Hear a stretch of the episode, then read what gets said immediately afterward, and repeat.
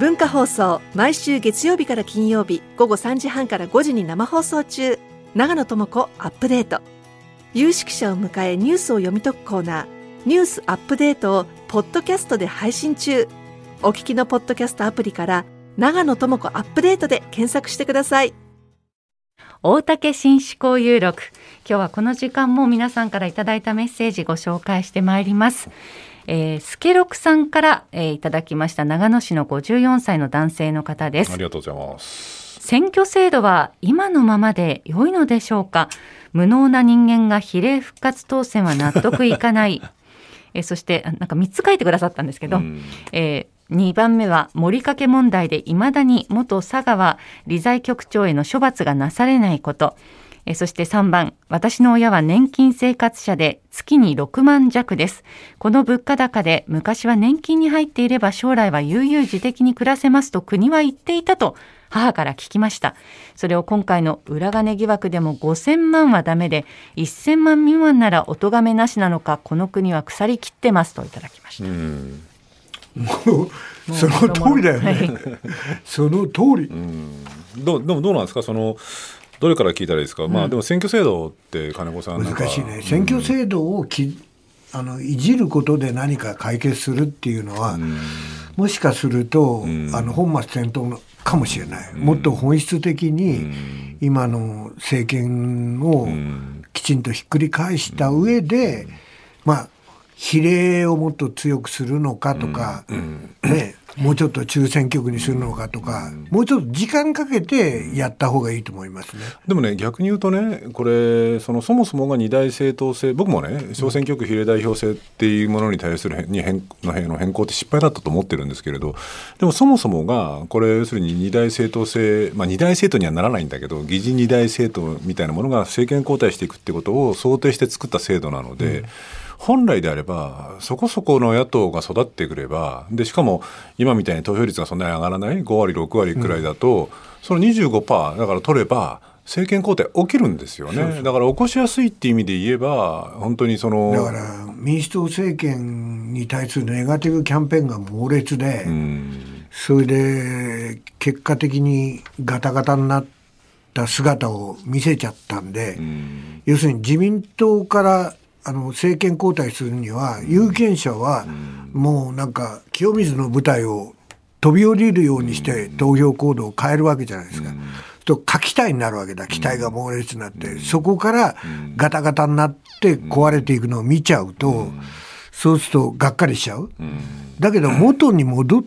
た結果がこれだから、やっぱりもう一回揺り戻しをして、その変えていかなきゃいけないと、その中で変えて、あの、要するに選挙制度を変えれば何か良くなるっていう話にしない。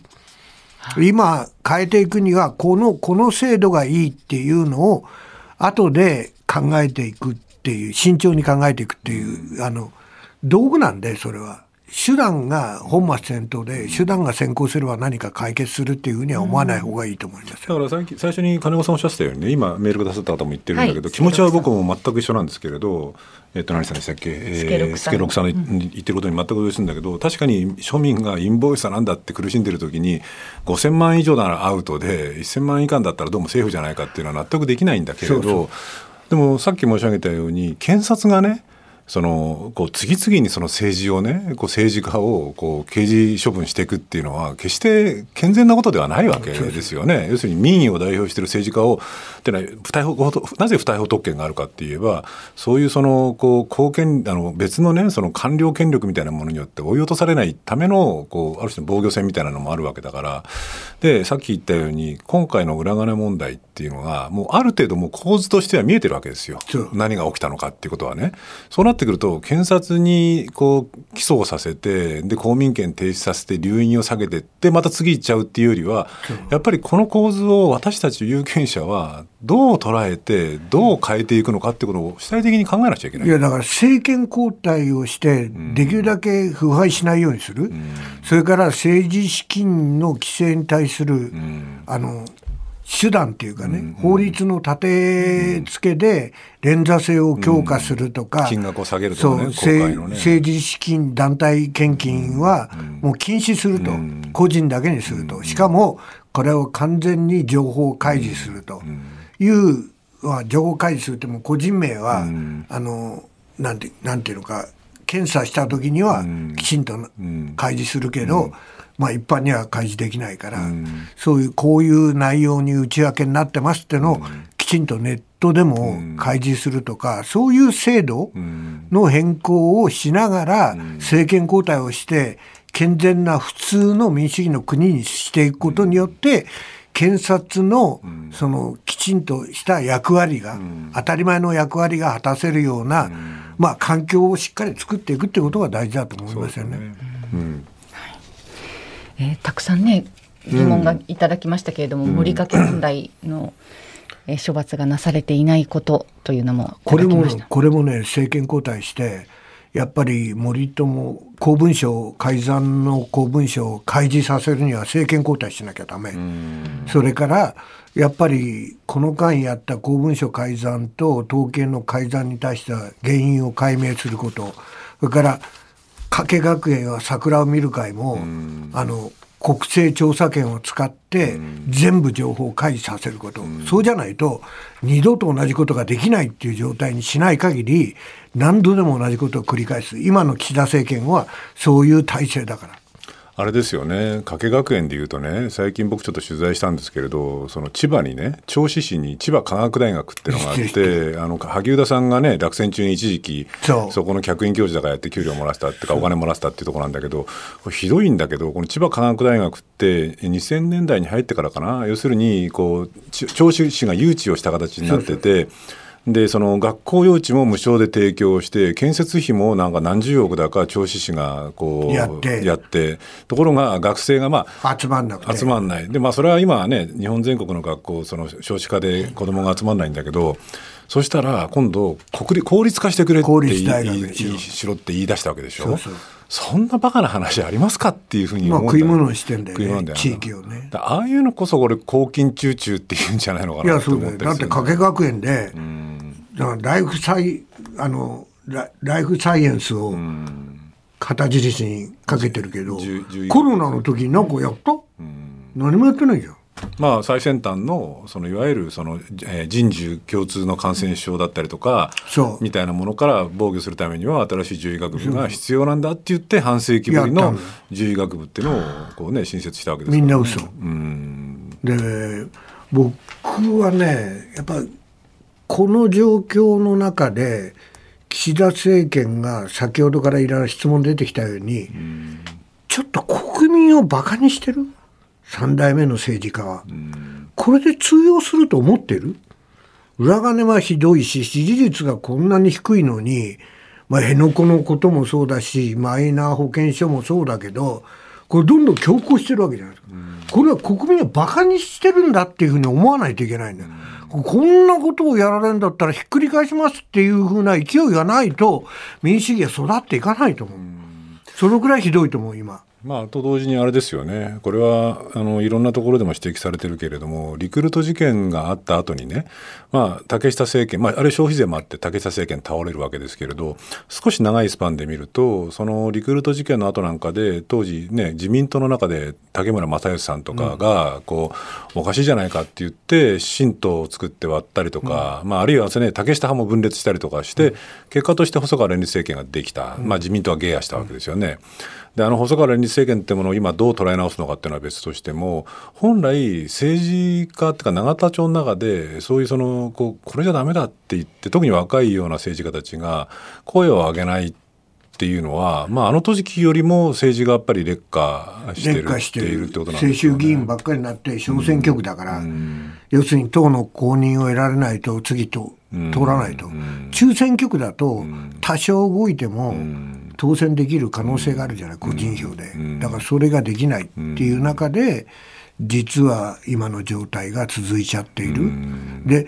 結局、岸田さんは安倍さん、安倍体制の裏金問題をのにもかかわらず、安倍さんが決めたその政策を全部強行してるわけだよ、安倍菅政権がやったことをね。だから、まあ、円安インフレも全然修正するつもりもないし、あの原発ね、汚染水だけじゃなくて、原発60年、あの超で運転させる。だって、東電の事故で2300人の関連死を生んでいるのに、誰一人として経営者は処罰されていないなんてありえないですよ。ひき逃げ犯に免許証を出してるようなもんだから、今の原子力規制委員会は。で、昔はできるだけ原発を少なくしましょうとまで言ってたんだよ。今逆だよ。もう60年超えても運転していいになってるわけ。で、こんな表現が許されるのかね。で、再生エネルギーをどんどんどんどんやって、エネルまあ、燃料税、電気で、電力税を落としてるから、今、あの、ドイツはやっぱりだんだん下がってきてるわけ。あの、電気料金がね。だって燃料費いらないんだ。で、50%ぐらいになってるわけ。もう、あの、再生エネルギーが。全然日本はやんないから、化石燃料は輸入し放題、原発のコストの高い電力を使う。で、こんなことやってると、どんどんどんどん遅れていくじゃん、日本が。あれ金子さんにもう一個だけ僕質問する余裕あります、はい、時間大丈夫ですか、はい、あのねそのせっかくだから金子さん本当まさに専門分野のところも聞きたいんだけど、うん、あのー、まあどうやらねアメリカのインフレ状況みたいなものがある程度落ち着いて、うん、もう FRB 連邦準備制度理事会はさほどその利上げはもうそろそろ終わりだろうっていうふうになってきて、来年はこうなんとなく利下げが起きるでそうなってくるとそのここまでひどかった円安もねある程度落ち着いてくるのではないかみたいな声もあったりとか、あるいはそのこう、まあ、あの黒田体制から変わった今の上田体制でやっぱりこう徐々に徐々にこうアベノミクスの、まあ、金融緩和路線の見直しも進んでいくんじゃないのかみたいなことを言って来年にかけて、うん。まあ、それが多分金融政策であったりとか円安だったりこの為替の状況に来年なっていくんだろうななんていう話も僕はこう聞くんだけど、うん、そのあたりどうなんですか？その明るい展望みたいなものっていうのはあるんですか？いや日米金利差で、うん、あの円安が動いてるだけじゃないから、うん、でアメリカが若干金利をこう下げていく、っていうことになれば日米金利差は縮まってくるんで、円安に対して多少歯止めが効いてくるっていうことはあり得るけど、こんだけ政局が不安定だと、もう財政赤字出し放題になると思う。この防衛費もそうだし、結局防衛増税も26年まで、この先延ばしでしょ？でも全部赤字国債だよ。で、支持率が低くなればなるほどばらまきだよ。で、112兆円でしょ、また補正予算組むから、ね、結局大型予算の金融緩和、日銀も変えられないから、そうすると、あの財政赤字が増大し、この中国の自動車輸出が伸びてくるっていう中で、日本の自動車がダメになると貿易赤字が向上化していく。なんか金利差以外の要因で、依然として日本の弱さがずっときて、本当にバブルが崩壊すれば、そのもしかしたら日米金利差が、あのなくなるように思うけど、円安があるからバブルがあるわけ、日本も、株も。ところが、日本もバブル崩壊しちゃうと、円の信用がまた落ちていくんで、そんなにね、正常化するっていうシナリオにはならないと。これだから、今日毎日新聞も書いてんだけどね、その要するにコロナで、ね、緊急事態だっていうことで、こう膨れに膨れたっていうものを、ドイツなんかとかヨーロッパ、北欧諸国なんかはもう着実にその、こう、その店じまいし始めていて、でそのそうした国々にはこれなんか毎日新聞がこう専門家のコメントを紹介してるんだけどそのドイツとか北欧なんかの国々は赤字の垂れ流しは今の世代のわがままっていう前提があるから危機が終わるとすぐに財政赤字の縮小に動くんだっていうふうに言っていて、まあ